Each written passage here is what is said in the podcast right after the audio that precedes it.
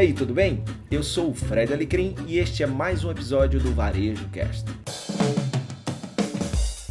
Olá pessoal, tudo bem? Início de ano, espero que o ano para você seja de muita saúde e muitas realizações. Hoje, primeiro episódio do Varejo Cast do ano, eu tenho a honra e a felicidade de ter meu grande amigo, mentor, cara que sabe muito de varejo, teve com, comigo aqui em vários episódios, inclusive no 30 na Quinta, esse grande projeto aí que a gente vai retomar ainda essa semana. E ele é o grande Caio Camargo. Tudo bom, Caio? Tudo bem, Fred? Como é que tá? Tamo de junto de novo, hein, meu amigo? 2021, vamos embora. Vamos embora. E o nosso objetivo aqui hoje é falar um pouquinho sobre o maior evento de varejo do mundo.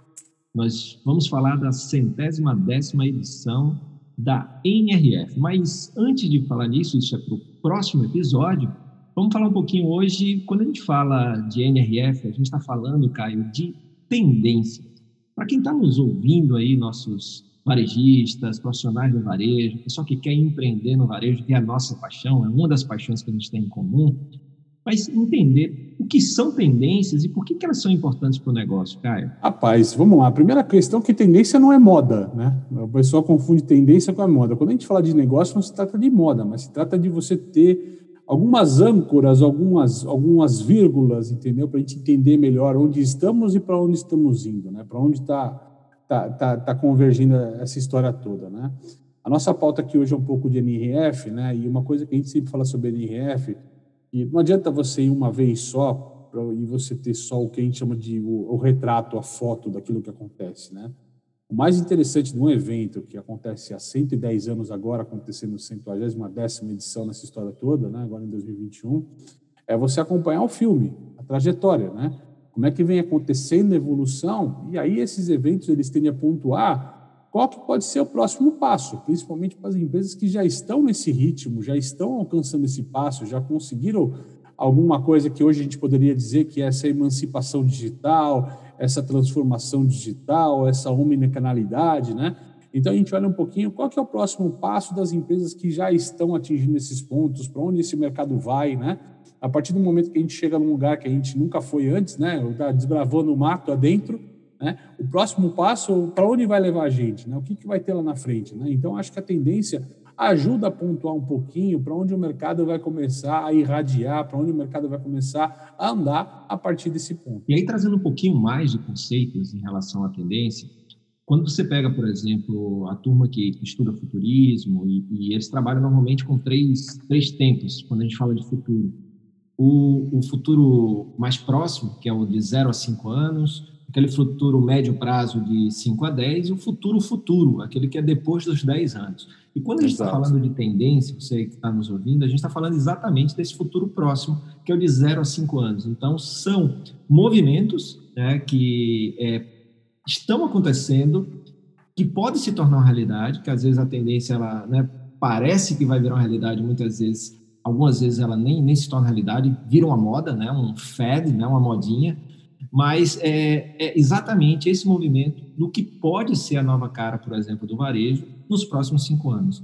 E aí, quando a gente Exato. fala de, de tendência, né, e, e a gente fala exatamente de observar coisas que você já pode estar fazendo, ou te dar insights, inspiração para o que você precisa fazer para continuar nesse jogo do varejo, né, cara? Exatamente, cara. E é o que você falou, né? E acho que nunca foi tão difícil para a gente nesses momentos que a gente viveu aí esse ano e a gente espera não vivenciar de forma, pelo menos não tão intensa agora em 2021, né?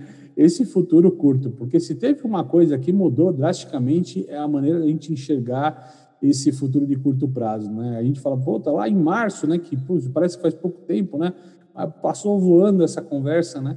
A gente fala, não, e até junho muda, até agosto muda, viramos o ano sobre o mesmo o mesmo cenário praticamente, com assim estamos vivenciando um cenário extremamente fragilizado ainda, com, né, vai ter vacina, não vai ter vacina, vai adiantar, vai ser primeiro semestre, vai ser ao longo do ano todo, com uma série de incógnitas, muito mais dúvidas do que certezas e pautar o futuro né, ainda é um exercício de futurologia, né, cara? É difícil a gente pautar tão à frente, assim, cinco anos, eu acho que é, é difícil você pautar com um ritmo de mercado tão intenso que a gente está vivendo nesses últimos anos, né? Sem dúvida, né? Sem dúvida.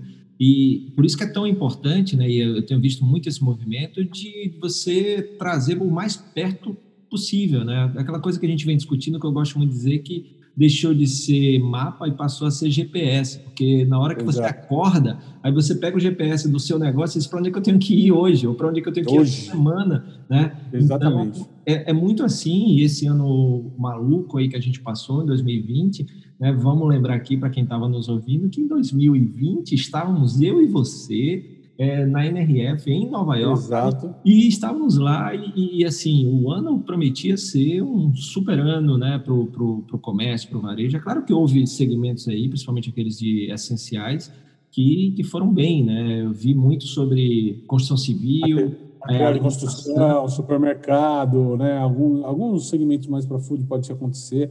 E, e, é engraçado, até o próprio Jevit, se eu não me engano, a, a construção, para quem não conhece o espaço, é como se fosse um grande centro de convenções em Nova York, é o maior deles lá nessa história toda. Mas ele estava em reforma nesses últimos anos. Se eu não me engano, a reforma era para ser concluída esse ano, né? Então, os caras vão ter um prédio novinho, fantástico, entregue, moderno, num ano que vai ser super difícil ter eventos, né, cara? Que ainda está sob incógnita ter ou não ter os eventos, né? Então, assim, a grande questão é, quando eu estou falando de tendências, então eu estou trazendo para uma, uma realidade mais próxima. Então, daí a importância de observar a tendência. Outra coisa da tendência é, ver do que se está, do que está acontecendo, o que faz sentido para o seu negócio. Né? E é claro que você tem a tendência a, a macro, né? Você tem ali a, as áreas, as temáticas, tipo transformação digital. Mas dentro de transformação digital, você tem vários é, temas específicos e também tem as ações, ou seja, o que as empresas estão fazendo dentro daquela tendência. Então, o bacana é isso. Né? Você entende o macro, é, entende o micro e entende o que, que você pode fazer no seu negócio a partir dali. Quanto mais micro vai, mais variáveis tem, né, meu amigo? Mais variáveis assim, tem, exatamente. Mais variáveis tem porque a gente fala assim, ah, mas nem tudo que é tendência vinga. É, porque o mundo muda, né? Então, assim, tá indo por um caminho, de repente acontece alguma novidade que vai pautar uma nova realidade de negócios, né? E, e, aí eu acho talvez o grande, o grande aprendizado, né, Caio, para isso é exatamente preparar a estrutura da sua empresa e se ela é menor, ela até tem uma possibilidade maior disso, desde que a mente do empreendedor é, não seja o limitador da sua empresa, né, porque a empresa é pequena, deveria ser ágil, mas às vezes a mente do empreendedor não permite que ela seja ágil. É, mas a partir daí é preparar a sua empresa, seja do porte que ela for, para ser ágil, para no GPS, se ele apontar para um lado, você conseguir fazer esse movimento é, de uma forma ágil e competente, né, Caio? É, o papo é, parece jargão, clichê, ou o que seja, mas é o papo da resiliência, né, cara? E a resiliência tem muito de ser, primeiro, de você não ser apegado ao negócio, nem ao modelo de negócio, né? Você é apegado àquilo que você está vendendo no momento que o mercado está comprando. Se o mercado deixa de comprar aquilo que você está vendendo, é, você precisa, não é uma opção você se reinventar. Né? Então, as pessoas ainda julgam muito que ah, isso passa, isso volta, o mercado muda. É, e não é bem por não é bem assim essa história, né, cara? Então a gente está vendo que realmente tem algumas nuances nessa história. Então, assim, principalmente acho que resiliência é uma palavra forte nessa história. Beleza, inclusive falando em resiliência, eu vou até colocar o link aqui no descritivo do podcast. Você escreveu um artigo, né, recentemente, falando um pouquinho sobre essa característica de quem conseguiu fazer essa, essa travessia aí de 2020, né? É, é exatamente as duas forças antagônicas, a resistência e a resiliência, né? E uma coisa que eu sempre falo aqui, nós estamos vivendo tempos que os resistentes estão dando os lugares para os resilientes, né, cara? Então, aquelas empresas que de fato estão engessadas, presas ao seu modelo de negócio, ah, acha que o mundo roda no umbigo delas, vamos dizer assim, não tem, não está centrado no consumidor, o consumidor está buscando esses caras são os caras, mais do que ser grande, mais do que ter número de lojas, mais do que ter uma. Né, é, esses caras são os caras que estão fadados no médio prazo até quebrarem os negócios, se eles não tiverem uma mudança de postura, frente a negócios que às vezes pequenos são consistentemente resilientes, ou seja, né, tem, ao tempo todo eles estão se modificando, alterando, se adaptando e buscando atender de forma melhor ao consumidor, que atender melhor não atender bem, mas atender da forma adequada para aquele momento, né, cara? Assim, a gente pode ter os caras no digital só trabalhando com uma conveniência lá no alto, né, com boa logística, boa entrega de produto e isso se atender, o bom atendimento nessa história do digital, né? Então eu sempre falo que tem essas duas forças antagônicas, a resistência e a resiliência, né, cara? São duas forças bem fortes aí, uma contra a outra, e a gente vê bem isso, né, cara? Muita empresa grande resistindo à transformação, resistindo à mudança, né? E as empresas pequenas transformando. Até empresa grande, vai passar uma pandemia, não querer citar, não gosto de citar muito marca, mas vai lá, Via Varejo fazendo um trabalho fantástico, a própria Luiza, a Amazon, os caras estão se reinventando o tempo todo, buscando entender rapidamente o que está acontecendo no mercado e entregando de forma diferenciada para isso. Isso é muito bacana que você falou. Tem, tem uma frase que eu uso muito quando falo em inovação, que é do John Kabat-Zinn, que diz que você não pode parar as ondas, mas pode aprender a surfar, né? Tem muito a ver com isso, né? Sobre a, a próxima onda e que onda você deve, deve surfar, mas não dá para parar o novo. E aí hoje eu estava tava meditando e, e é uma meditação guiada e a pessoa falou isso, assim, ó, não é sobre combater o passado, que é essa resistência que você está falando. Não é sobre combater o passado, ficar preso no passado, é sobre construir o futuro. Né? Então, por isso que o melhor lugar para estar é no presente, né? para poder entender que referências você traz do passado e que futuro você tem que construir. Né? Por isso que é importante você que está nos ouvindo entender que tendências são essas, para onde está indo o mundo do varejo, para que você possa ver que passos você precisa dar. Então, a pergunta para a gente encerrar esse esse episódio, Caio, é importante para o varejista e para quem trabalha no varejo entender e conhecer as principais tendências? Claro que sim, cara. É, primeira questão, né? Conteúdo a mais nunca é problema, cara. Saber mais nunca vai ser um problema. Achar muita coisa que é o problema, né? Tem uma frase que eu costumo falar, meu amigo, que eu falo assim: eu troco todos os meus achos por um único eu sei. Né? E acho que quando a gente começa a escutar o mercado, você começa a saber coisas, não só achar coisas. Né? Quando a gente está só na cadeira, confiando em tudo que a gente aprendeu na vida, a gente tem que dar um pouquinho mais de oportunidade para o que as pessoas estão falando, do que está sendo visto, do que está sendo apresentado. E você pode usar o seu julgamento, seu pensamento crítico para achar que aquilo é bom ou não para o seu negócio.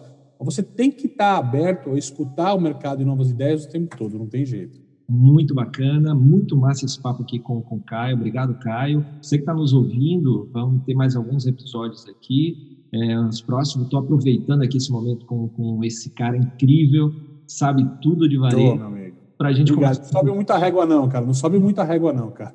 E, e, então, já que a gente viu que é tão importante, né? Tanto o Caio vai fazer uma, uma, cobertura da NRF, como eu também. Então, eu vou botar no descritivo aqui, se você ainda não segue esse grande cara, vou botar aqui a, o perfil dele para você seguir. Aí você vai saber aonde é que ele vai estar compartilhando as coisas. Eu também, se você ainda não, não me acompanha, vou botar aqui onde você pode compartilhar as coisas. Tanto eu quanto o Caio temos canal no Telegram, Instagram, LinkedIn. Então, você escolhe aí sua principal rede e nos acompanha para saber que tendências são essas, porque para mim vai ser a minha décima primeira NRF. Caio também deve ter ido aí para um bocado. Oitava. Oitava. Oitava.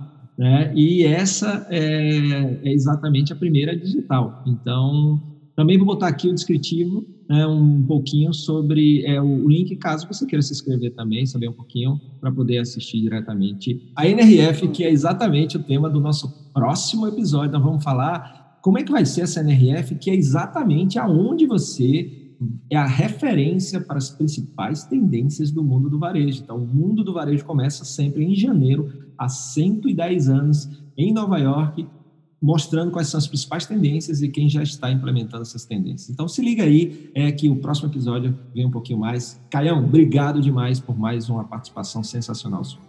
Eu que agradeço, cara. Vamos nessa.